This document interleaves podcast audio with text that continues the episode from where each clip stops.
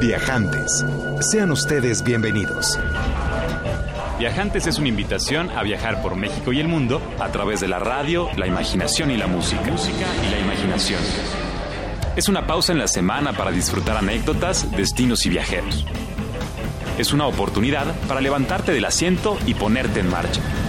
En compañía de Alonso Vera Cantú, Pata de Perro.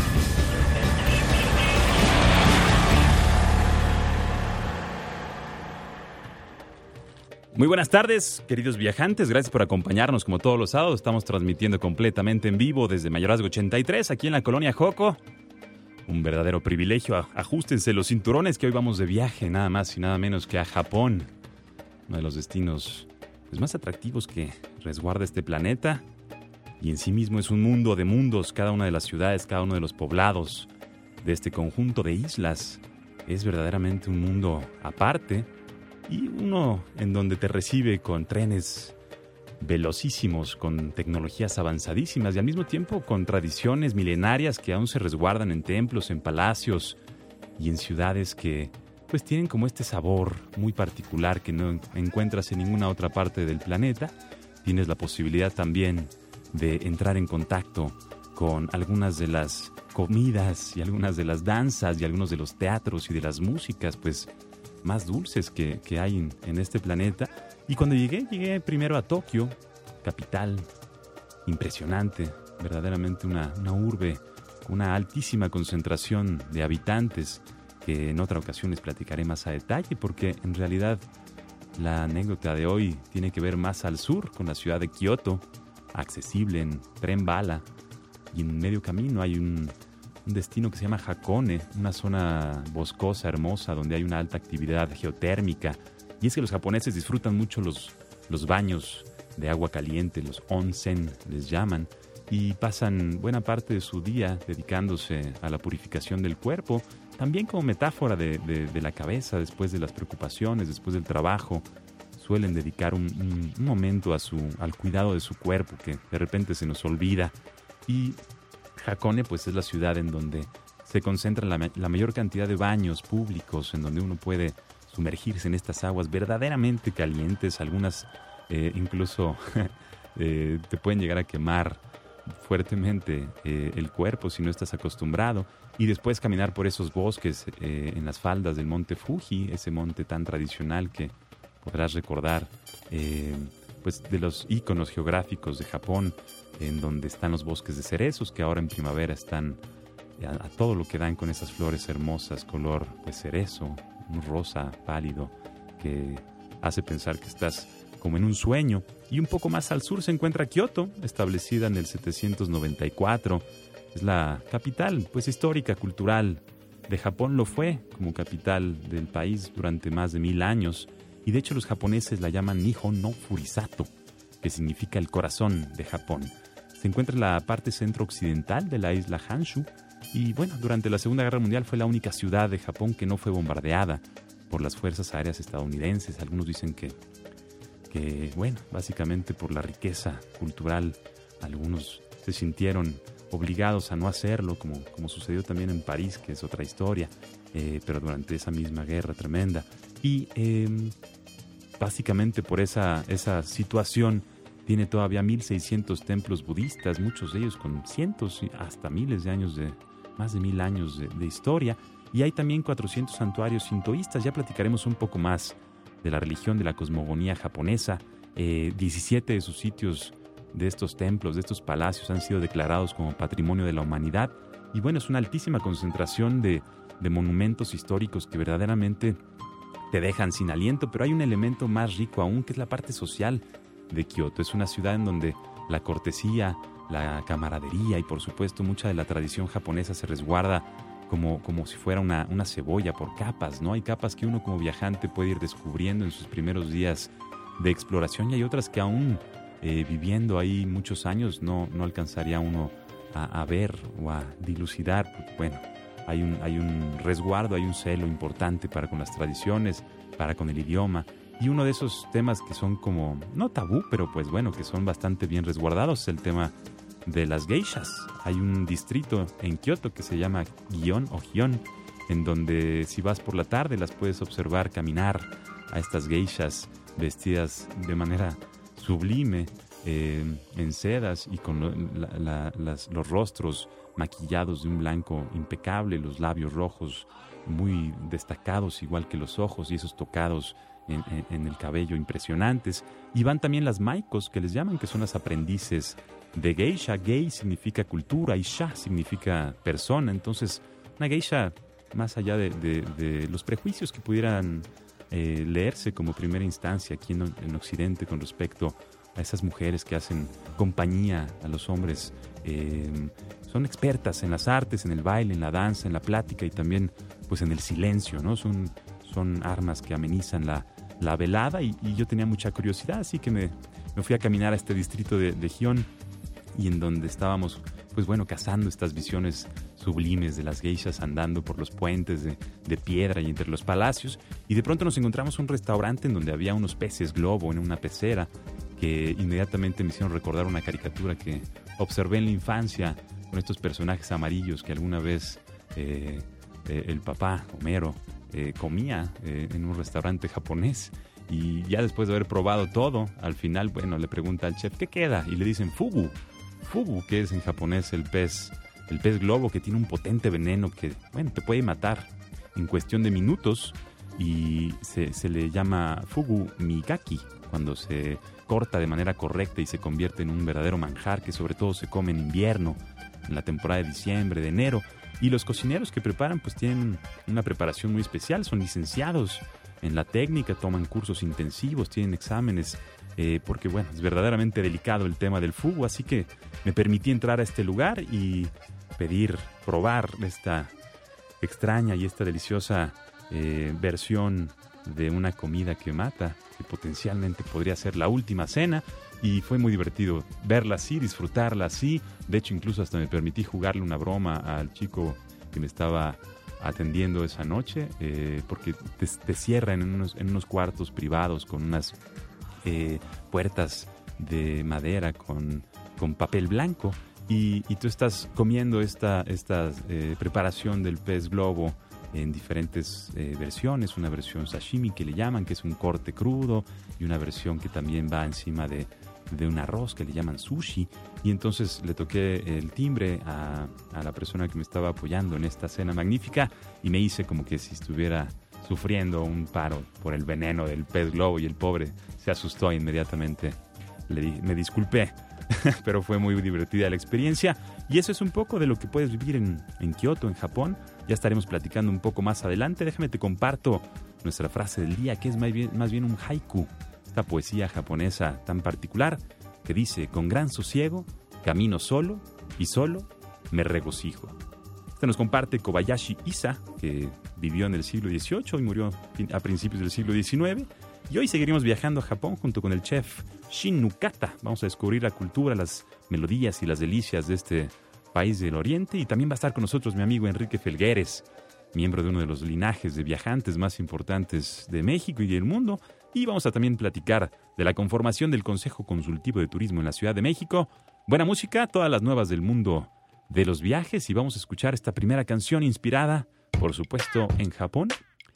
Summer Song de Emmy Mayer y Shanghai Restoration Project, aquí en Viajantes.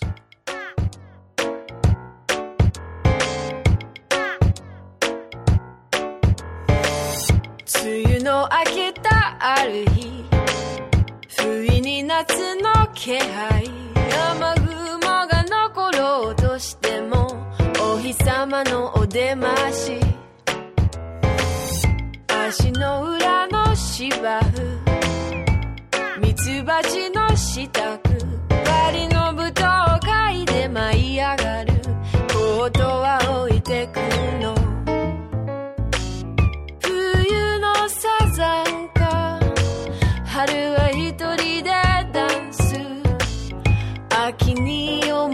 出すひと夏の歌を。梅雨も明けたある日。不意に夏の気配。山雲が残ろうとしてもお日様の声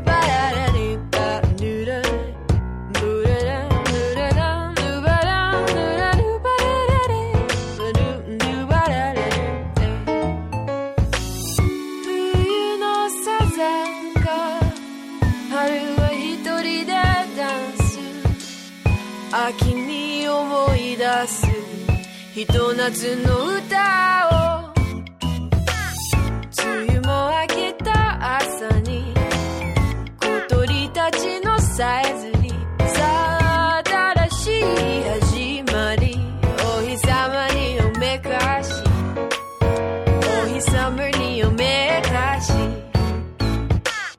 A Summer Song, una canción de verano de Emmy Meyer y Shanghai Restoration Project. Iniciando en japonés aquí en Viajantes, nuestra travesía que nos ha llevado al lejano oriente y hemos estado platicando de la ciudad imperial de Kioto. Mi nombre es Pata de Perro, también me conocen como Alonso Vera y esto es Viajantes 560-10802 es el teléfono en cabina. El Twitter del programa es arroba viajantes y mércate con nosotros, disfruta este sábado a punto de refrescar aquí en la Ciudad de México. Saludos a quienes nos escuchan a través del www.imer.go.mx.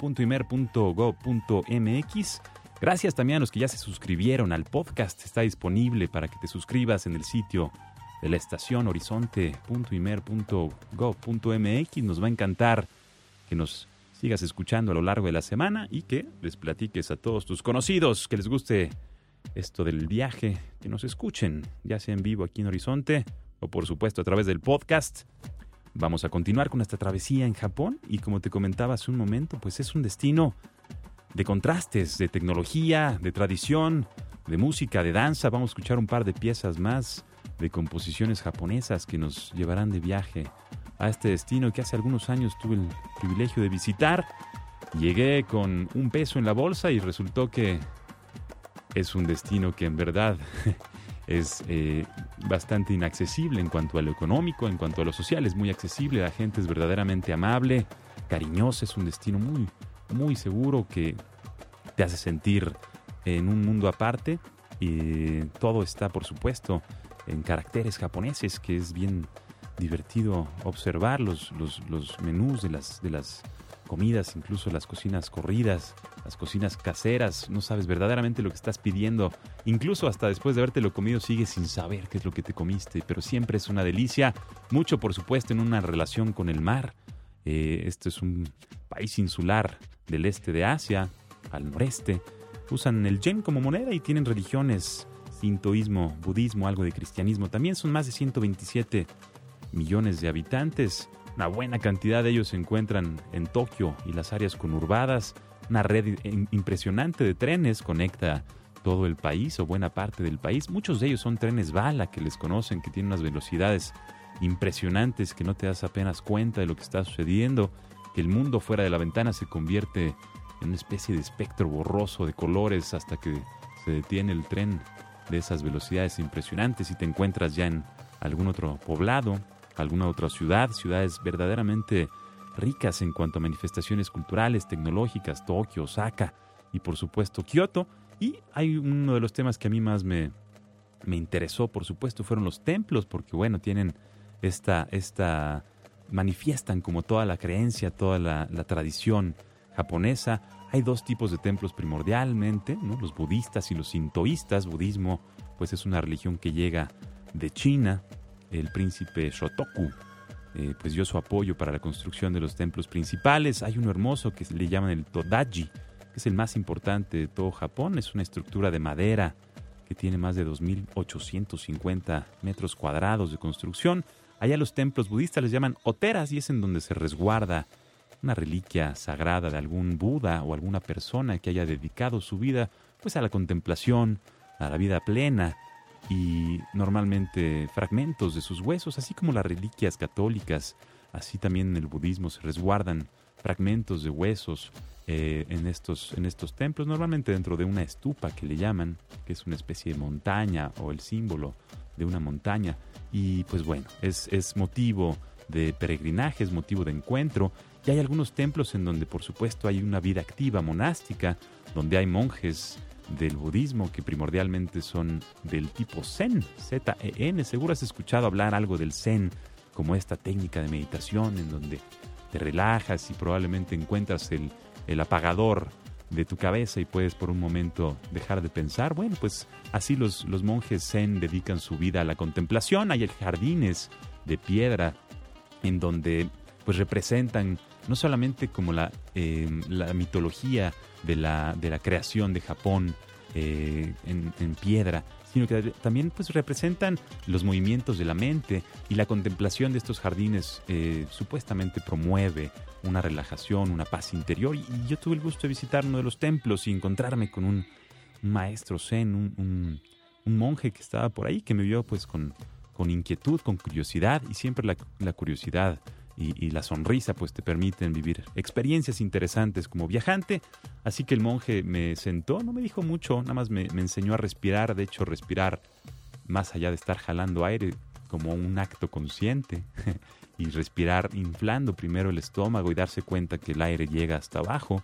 Y poco a poco esa, esa respiración me hizo relajarme y me hizo disfrutar, por supuesto, más del contexto del, de este monasterio y de este templo en madera con su jardín y con, pues bueno, árboles llenos de flores. Verdaderamente una experiencia linda la que se vive en Japón y vamos a platicar nada más y nada menos que con un querido amigo japonés dedicado a las artes gastronómicas. Allá, por supuesto, el té implica una ceremonia, la comida implica una ceremonia, todo es muy ceremonioso, muy ritual y eso es lo que lo hace muy interesante para los que disfrutamos pues estas estas tradiciones que, aún se resguardan en diferentes destinos del planeta, ¿no? No sería tristísimo que todos pensáramos, vistiéramos, hiciéramos exactamente lo mismo. Así que bueno, si eres un viajante en busca de cosas verdaderamente diferentes, yo creo que Japón es un buen destino para ti. Pero vamos a platicar con Shin Nukata, que es originario de Osaka, Japón, viajero que hace algunos años hizo de México su hogar y que comparte pues la tradición de la cocina casera japonesa en su restaurante. Vamos a escuchar esta conversación con Shin Nukata aquí en Viajantes. Bueno, yo nací en Osaka, pero yo vivía en Nara, sí, con mucho tiempo, sí. Bueno, me extraño mucho como, bueno, las comidas, ¿no? Sí, como comidas es muy importante, ¿no? Para vivir. Aquí en México también hay varios como restaurantes de comida japonesas, pero bueno, este como no hay como muy casera, digo, las comidas que comía yo, ¿no? Aquí en México también hay varios pescados, como en el súper o en el mercado se venden, ¿no? Pescados. Pero yo creo que como todavía ustedes los mexicanos como no saben mucho, ¿no? cómo se come o cómo se cocina o cómo se corta o no sé, cómo se maneja, ¿no? Pero sí, los japoneses sí, como desde hace mucho, mucho tiempo, sí, como comían o también de como, sí, se dedicaban, ¿no? Pescar o no sé, como de, como, como vender pescados, ¿no? Entonces sí, como hasta ahora sí, como ya, como tenemos con varias como técnicas, tenemos como una cultura, ¿no? Muy grande, ¿no? Sí, sí, de pescados, comer pescados o también de como mariscos, ¿no? Como mercado de Japón y mercado de México, o bueno, son muy parecidos, eh, muy parecidos, como hay como verduras frescas, o también de como la onda de gente también, son muy, muy parecidos, no son gente, bueno, amables. Por mi opinión, Osaka y México es muy, muy parecido. También es como gente o comida, o no sé, o de como, bueno, de la onda de todo, ¿no? Es muy parecido.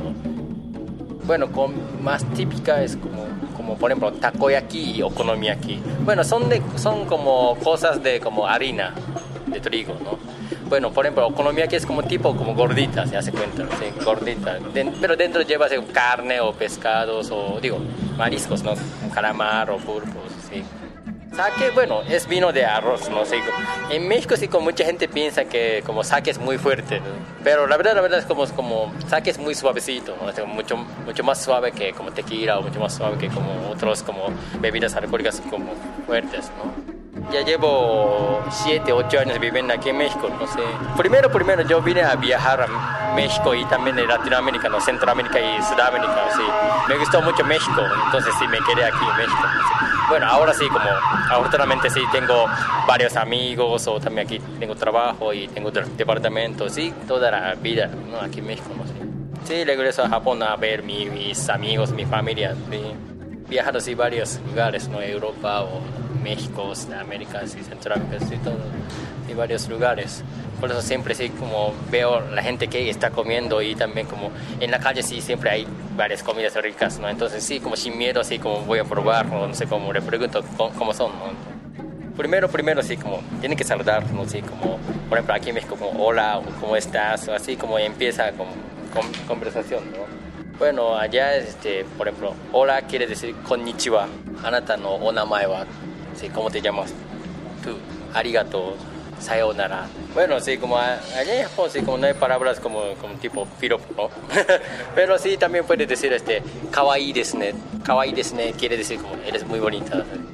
えー、と私の名前は、えー、塚田真です、えー、とコロニアローマで、えーコメというレストランをやってます、えー皆さんぜひ来てください Bueno, este, mi nombre es Shin Nukata y yo me dedico, digo, tengo un re- restaurante En Colonia Roma y bueno, quiero que nos visiten y a disfrutar.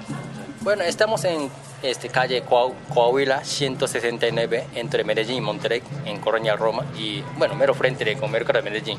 Bueno, come, se llama come, ¿no? C.O.M.E, todos son como mayúsculas. Bueno, este, nuestro concepto es como hacer comida casera japonesa. Entonces, como, bueno, tenemos un menú del día. Entonces, todos los días cambiamos este, como, bueno, ingredientes, sopa y arroz y, bueno, los guisados. Bueno, tipo como comida corrida, ¿no? Este, Ustedes escogen como, bueno, uno de como varios, como eh, las- los guisados, ¿no? Shinukata, chef japonés de Osaka, platicándonos sobre la cocina japonesa, ese culto al pescado que existe en Japón, que por supuesto puede llegar a sonar como, como pretencioso decir que los mexicanos no sabemos cortar o usar el pescado, pero es que allá verdaderamente es un arte en el cual pues los cocineros se dedican eh, precisamente al corte especial de- de- de- del pescado para comerlo crudo o bueno pues es la forma eh, en, lo- en la que lo prefieren, en la que dicen que se, se puede distinguir de mejor manera el sabor, eh, la textura, la, la cantidad, la concentración de aceite y bueno, por supuesto el origen de, de los pescados. Gracias mi querido Shinukata y por supuesto que nos va a encantar probar esa cocina casera japonesa en tu lugar. Y vamos a escuchar un poco de música de Japón. ¿Qué te parece, mi querido viajante? 560-10802 es el teléfono en cabina. Vamos a escuchar Akata Sunduchi, es el nombre de la canción.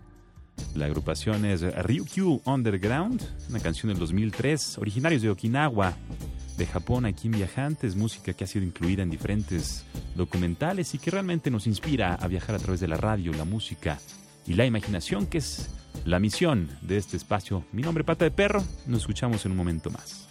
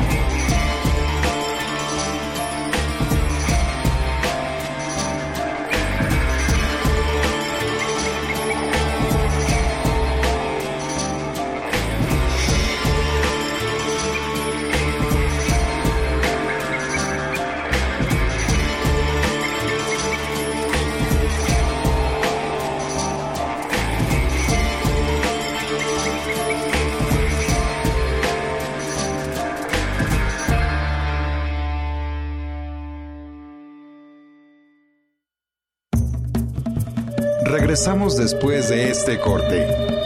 Comuníquese con nosotros, Twitter, arroba viajantesimer o llámenos al 560-108-02. Continuamos con Viajantes.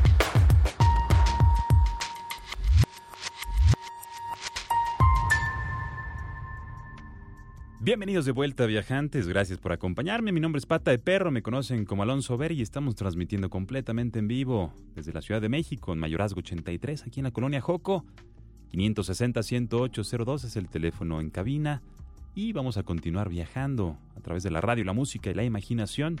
También está el Twitter, arroba viajantes y. Y hemos estado visitando, pues básicamente, diferentes ciudades y diferentes historias de Japón y ahora vamos a platicar con una de las personas que pues ha estado más vinculada con la promoción de los destinos eh, lejanos, los destinos que podríamos llamar exóticos para los mexicanos.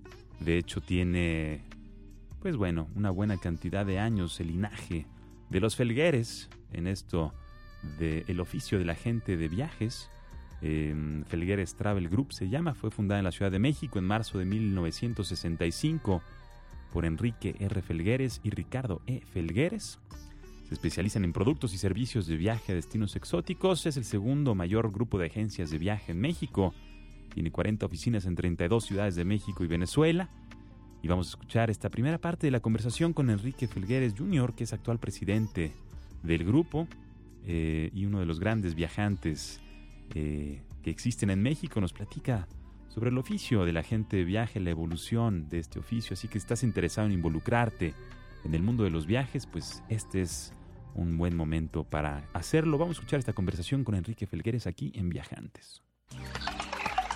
En las épocas, cuando yo era un niño, la forma de buscar vuelos, por ejemplo, era con unos manuales, unos libros muy, muy gordos que se llamaban Official Airline Guide. Y bueno, mi papá todos los meses me traía el número del mes anterior, me leía todos esos libros para ver cuáles eran eh, las distintas opciones de vuelos con las distintas líneas aéreas, en las distintas rutas. Entonces de ahí se me fue desarrollando, digamos, toda esta pasión por, por el mundo de los viajes. Yo llevaba todos los veranos un grupo, alguna parte distinta del mundo, como empleado trabajando para Felgueres Travel Group. Y eso fue una experiencia increíble porque fue lo que me dio la oportunidad para conocer el mundo. Yo llevando grupos que a Sudamérica, que a Egipto, Jordania, Israel, a China, en fin, a los mares del sur, a todos lados, ¿no? Ahí es donde ya verdaderamente decido yo el seguir esta carrera a nivel, a nivel profesional. Mira, yo diría que hay muchos, pero hay uno en particular que a mí me llamó profundamente la atención y fue África. África es, es, un destino muy particular porque si bien desde el punto de vista histórico, desde el punto de vista cultural, no tiene demasiado que ofrecer, sí desde el punto de vista de, de esencia, de autenticidad, de estar en contacto con la naturaleza, de, ver cómo viven esos pueblos, los masáis, digamos, en la frontera entre Kenia y Tanzania, y evidentemente toda esta maravillosa experiencia de los animales, ver la migración eh, del Serengeti al, al, Masai Mara cruzando de Kenia a Tanzania, eh, ver las cataratas Victoria en lo que ahora es Zimbabue, frontera con Zambia, eh, antes era Zimbabue, antes se llamaba Rhodesia, en fin, experimentar un poco toda esa vida fue realmente muy interesante. Estar en Sudáfrica en las épocas en donde todavía existía el apartheid, en donde todavía te subías tú en un camión y había sección para gente de raza negra y sección para blancos, en donde había playas en donde no podían entrar la gente de raza negra. Todo eso me tocó verlo a mí y, y sí me, me marcó, digamos que me llamó muchísimo la atención. En 1995 fue la primera vez que yo entré en Internet. Eh, inmediatamente me di cuenta que ahí básicamente había dos posibilidades. Una, el Internet iba a tentar contra el negocio tradicional de las agencias de viajes de una forma muy importante. O dos, que había forma de poder hacer negocio a través de Internet. Creo que al final, hoy en, el año 2013, eh, se ha probado. Número uno, el Internet llegó para quedarse. Número dos, la categoría de viajes en Internet ha probado ser una de las más exitosas. Tú tienes empresas que han probado ser unos modelos de negocios increíblemente exitosos. Ahora, ¿qué ha sucedido como resultado de todo esto? Bueno, pues que han desaparecido muchas agencias de viajes, muchísimas agencias de viajes. ¿Cuáles son las agencias de viajes que hoy por hoy todavía subsisten? ¿Cuáles son las que todavía son vigentes? Pues evidentemente son aquellas que ofrecen valores agregados a sus clientes. El Internet como plataforma funciona increíblemente bien para viajes sencillos, viajes punto a punto. Me voy a ir a Miami por el fin de semana o me voy a ir a Cancún. Bueno, pues te metes en Internet, buscas, compras tu boleto de avión, reservas tu hotel, rentas tu auto. Es muy sencillo. ¿O qué pasa cuando quieres hacer un recorrido muy particular? A lo mejor tomar un crucero. Quieres tener a un experto eh, historiador que te platique acerca de distintos temas. Eso es no es que sea difícil, es imposible hacerlo por internet. Las agencias de viajes que vendemos experiencias, que vendemos este tipo de viajes temáticos, seguimos siendo muy relevantes y gracias a Dios seguimos siendo muy exitosos. Enrique Felgueres Jr., verdaderamente una autoridad en el tema de los viajes, esas experiencias y esa forma que ha visto evolucionar, pues la industria es verdaderamente rico para todos aquellos interesados en involucrarse con el mundo de los viajes. Conocer, por supuesto, la evolución permite también tener una visión, tener eh, ideas que en su momento tal vez se conviertan en la innovación y que por supuesto pues te permitan ser cada vez más destacado en tu oficio si es que el viaje es lo que a ti te interesa. Si estás descansando y acompañándonos y viajando a través de la radio, la música y la imaginación, pues continuemos haciéndolo con una pieza una canción deliciosa antes de seguir platicando con, con Enrique. Esta es una canción que en lo particular me gusta, me gusta mucho, me hace, me hace, me parece muy dulce y creo que es muy adecuada para, como contexto, como preámbulo para la lluvia que se avecina en la Ciudad de México. Esta es la canción Blue Shadow de Nostalgia 77. El disco es The Sleepwalking, álbum del 2011 con Benedict Landin y la voz de Josa Pate 560 10802 el teléfono aquí en cabina. Estás en Viajantes.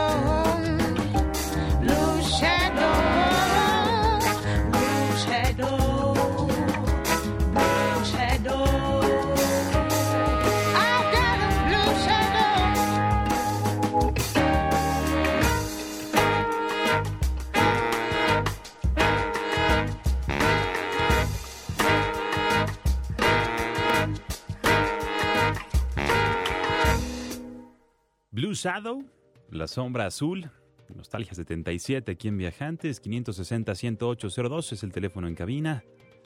Y seguimos conversando con Enrique Felgueres Jr. acerca del oficio de la gente de viajantes. A ver qué otras inspiraciones y otras anécdotas nos comparte mi querido Enrique. Vamos a escuchar esta segunda parte de la conversación con Enrique Felgueres Jr.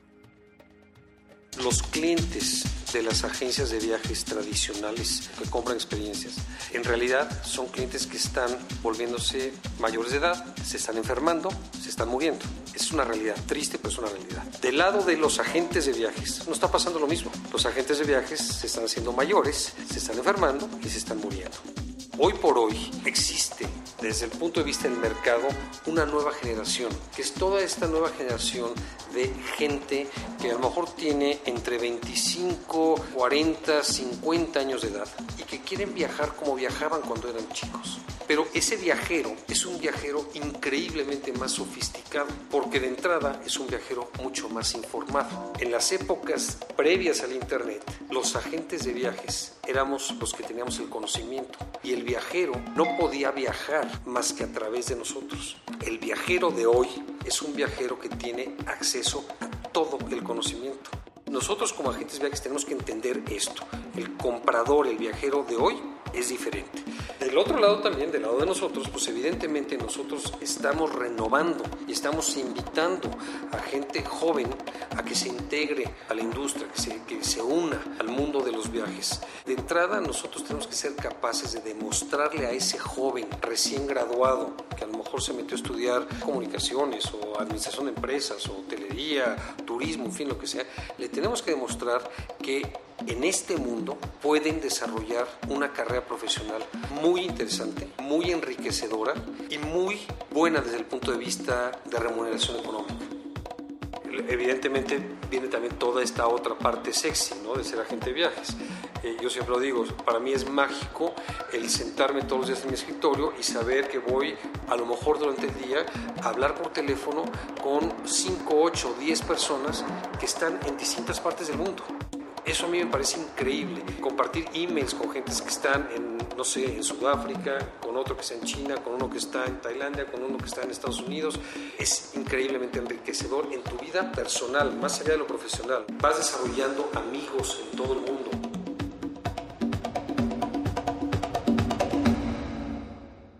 Ese fue Enrique Felgueres Jr. aquí en Viajantes. Gracias por compartirnos pues esa visión y esas experiencias y esas reflexiones en torno a, la evolución del oficio de la gente de viajes, verdaderamente interesante. Si, si quieres involucrarte como en este mundo de los viajes, pues bueno, hay que pensar cómo va a ser esa, ese oficio en unos años que por supuesto irá cambiando conforme las tecnologías evolucionan y conforme el mundo de los viajes que, bueno, ha sido bien recibido y que por supuesto los, los blogs, los sitios de contenido generados por nosotros, los usuarios, los viajantes, pues se convierten en una influencia importante en la toma de decisión de los destinos.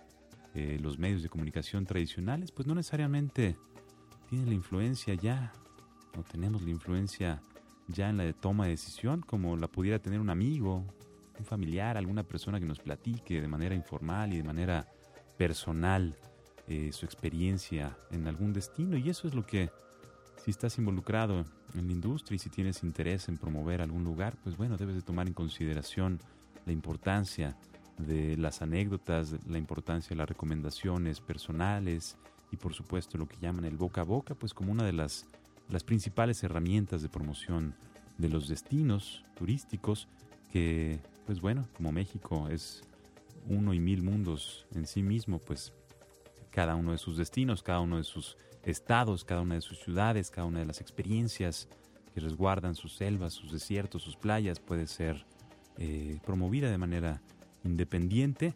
Y aquí, por ejemplo, estamos, estuvimos presentes el martes pasado en la presentación del Consejo Consultivo de Turismo del Distrito Federal, en donde pues el jefe de gobierno, doctor Miguel Ángel Mancera, instaló el Consejo Consultivo de Turismo de la Ciudad de México, el CCT, como le llamaron, que es un órgano de consulta para la participación ciudadana en la elaboración de acciones que fomenten pues, el desarrollo de la actividad turística en esta, en esta importante ciudad. En el Consejo participan autoridades, dirigentes empresariales de cámaras y asociaciones del sector turístico, así como personalidades del ámbito profesional, académico, periodístico e intelectual de la Ciudad de México, y el secretario de Turismo de la Ciudad de México, Miguel Torruco, comentó que la instalación del Consejo permitirá proponer políticas públicas y estrategias que logren la promoción, el fomento y el desarrollo del turismo en el Distrito Federal. También comentó que el objetivo de este consejo pues es participar en el diseño de políticas públicas, propuestas, programas, estrategias y acciones en materia turística para aprovechar en toda su dimensión la gran potencialidad que en atractivos y recursos turísticos posee la Ciudad de México. Esto fue el martes y vamos a ver cómo evoluciona, vamos a ver cómo es que se abren las puertas para que los viajantes de a pie podamos participar en la elaboración, en la promoción, en la pues el desarrollo de esta ciudad y de pues la promoción de sus destinos, sobre todo en fin de semana, que es una de las grandes misiones de este de esta de esta ciudad. Y bueno, nos va a encantar conocer tu opinión con respecto a la instalación de este Consejo Consultivo de Turismo del Distrito Federal 560 10802 es el teléfono en cabina y arroba viajantes Imer es el Twitter del programa. Ahora que estamos platicando acerca de Japón al inicio de esta producción, estamos viendo que la Universidad del Estado de Hidalgo está celebrando el Festival Internacional de la Imagen que se lleva a cabo del 18 al 25 de abril en la ciudad de Pachuca, Hidalgo, y que cuenta pues con la participación de Japón como país invitado. Talleres, exposiciones, conferencias, coloquios, muestras de cocina, de gastronomía y un ciclo de cine homenaje a Felipe Casals. Hay un sitio de internet si quieres más detalles, si te encuentras cerca de Pachuca o estás dispuesto a emprender una travesía. El sitio es fini.mx. Enviamos un caluroso saludo y un abrazo y bueno, nuestro más sentido pésame a las familias de las víctimas del terremoto de Sichuan en China y por supuesto hoy la memoria de nuestro querido ícono Cantinflas, que si mal no recuerdo son 9, 10 años ya de su muerte. Y aquí en Viajantes, por supuesto que ha sido pieza fundamental, inspiración y motivo de mucha alegría. Lo, el importante, la importante labor realizada por Cantinflas. Vamos a escuchar una última pieza antes de despedirnos. Esta canción Está especialmente dedicada al productor de este programa, Enrique Gil, que tiene una cara de tristeza que ni él mismo aguanta. Tal vez sea el calor, tal vez sea. Tal vez sea que no le llamas, querido viajante, el 560-10802. Vamos a animar a nuestro querido productor que le marquen a Enrique, que les platique sus penas, que lo hagan sonreír. Al viajante que, que lo haga sonreír, vamos a darle un, un pase especial para el, festival de jazz que está sucediendo en Polanco esta tarde. Así que en cuanto termine este programa, listos para irse a la colonia Polanco a escuchar buen jazz en vivo. Pero antes vamos a escuchar a la Turk de Taraf de Haidokus con la Kochani Orquesta. Es un conjunto musical romaní formado en el 89 y es eh, un ensamble que la traducción significa banda de los hombres malvados o los hombres fuera de la ley. Es una formación original que tenía 12 músicos, pero llega a tener hasta 30 artistas en el escenario y en esta pieza particular con la orquesta Cochani, pues parece que eran más músicos que, que escuchas en ese, en ese concierto. Disfruta esta pieza, descansa tu cabeza y disfruta, por supuesto, viajar con la imaginación aquí en Viajantes.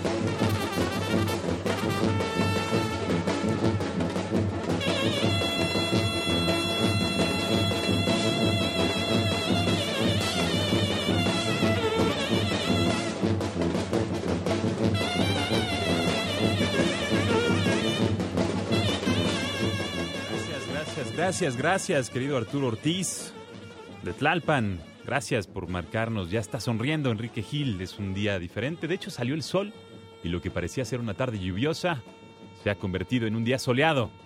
Gracias, viajante. Eso es, lo que logras hacer con nosotros, que dedicamos nuestra vida a ser parte de tu vida y sobre todo parte de tus viajes, si es que nos lo permites. Estamos escuchando a La Turca, La Turca, de Tarab de Haidux, es por supuesto una agrupación que nos lleva de viaje al Medio Oriente y si te parece bien, Vamos la semana que entra a viajar a Turquía y de hecho vamos a estar transmitiendo en vivo desde la ciudad de Oaxaca, así que tendremos un poco de chapulines y chocolate caliente con algo de yogurt y pan fresco hecho en Turquía. Esto fue Taraf de Haidux, esta agrupación extraordinaria que alguna vez visitó la Ciudad de México y que, por supuesto, nos hace levantarnos y sonreír. Muchas gracias por acompañarnos, gracias querida Frida. Muchas gracias, querida Analí. Qué bueno que sigues aquí en esta producción haciendo su servicio social. Abrazo, maestro Roswell, muchas gracias por acompañarnos. Don Enrique, qué bueno que ya sonríe, es un día totalmente diferente. Gracias a ustedes, queridos viajantes, gracias por acompañarnos. Son el motivo de nuestra existencia y por ustedes seguiremos viajando y compartiendo anécdotas y voces de aquellos que hacen de los viajes algo cada día más rico y más interesante. La próxima semana en vivo desde Oaxaca y el resto del año, pues varias sorpresas porque vamos a estar transmitiendo desde la India hasta Arizona y de Indonesia de regreso a Canadá. Así que bueno, será un año rico en viajes. Gracias por acompañarnos. Mi nombre es Pata de Perro, también me conocen como Alonso Vera y mi oficio es viajar. Así que a viajar viajantes por medio de la radio, la música y la imaginación. Hasta la próxima semana. Gracias. Gracias por acompañarnos. El viaje por hoy ha terminado, pero los esperamos la próxima semana aquí, en esta misma estación de 4 a 5 de la tarde. Viajantes. Es una producción de Radio México Internacional para Horizonte 107.9 del Instituto Mexicano de la Radio. Viajantes. En compañía de Alonso Vera Cantú, pata de perro. Viajantes es una invitación a viajar por México y el mundo a través de la radio, la imaginación y la música.